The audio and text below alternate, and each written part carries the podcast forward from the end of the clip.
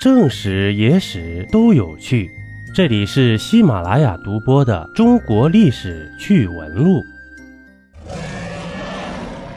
龙真的存在过吗？如果存在，那为什么没有实物或者化石呢？如果不存在，那又为什么流传至今呢？今天呢，我们要讲的一个故事是辽太祖耶律阿保机曾经杀过龙，您敢信？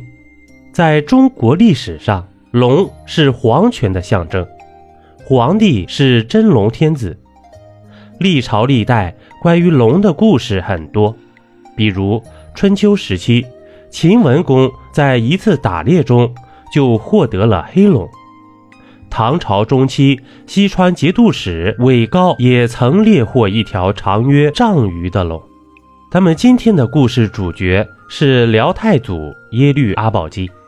耶律阿保机啊，出生于契丹贵族，身体强壮，武艺高强，身长九尺，峰上锐下，目光射人，关公三百斤。由于阿保机作战勇敢，智略过人，所以他被诸部推举为可汗。之后啊，阿保机效仿中原王朝，于九零七年称帝，正式建立辽国。自此以后，耶律阿保机东征西讨，南征北战，不仅统一了契丹各部，还灭掉了辽东的渤海国。到了九二零年五月，辽国境内发生了一件非常奇怪的事情：耶律阿保机发现了一条龙，居然还猎杀了这条龙。根据史书记载，庚辰，有龙见于拽腊山羊水上。上设获之，藏其骨内府。意思是说呀，有人发现龙出现在拽腊山南面的河里面了。这耶律阿保机闻讯，将其射杀，然后将龙骨藏到了宫廷的内府里面。拽腊山啊，位于今天的内蒙古临溪县北部地区。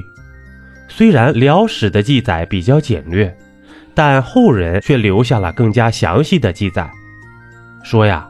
这条龙是黑色的，人们发现后啊，立即将消息汇报给阿保机。耶律阿保机马不停蹄，终于在三天后抵达。当时黑龙依然留在水上，长十余丈。于是阿保机将其射杀，并将龙骨保存。辽国皇帝杀龙这件事引起宋朝人的兴趣。北宋时期，沈括作为使者。曾经出使辽国，也对此事进行了记载。据沈括说，辽朝还在猎杀黑龙的地方修建了一座射龙庙，并将龙蛇藏于庙中，其形如剑。一一二五年，辽国灭亡，被金国取代。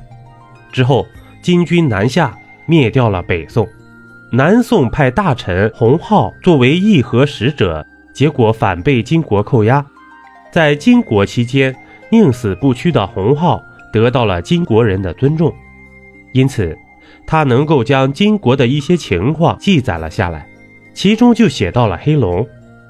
金国重臣完颜希尹的儿子完颜元还亲眼见过龙骨。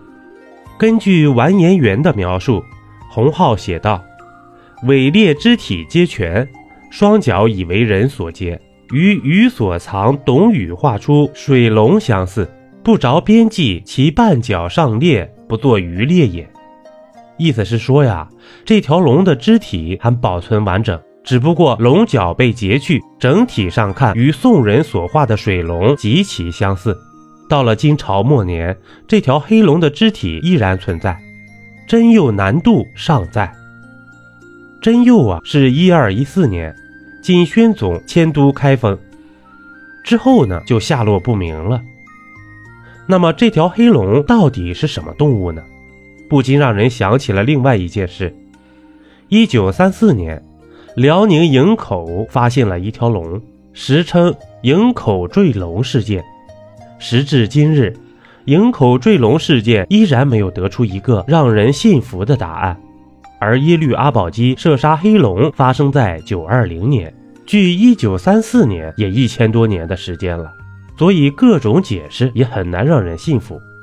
那么您认为啊，龙是否真实存在过呢？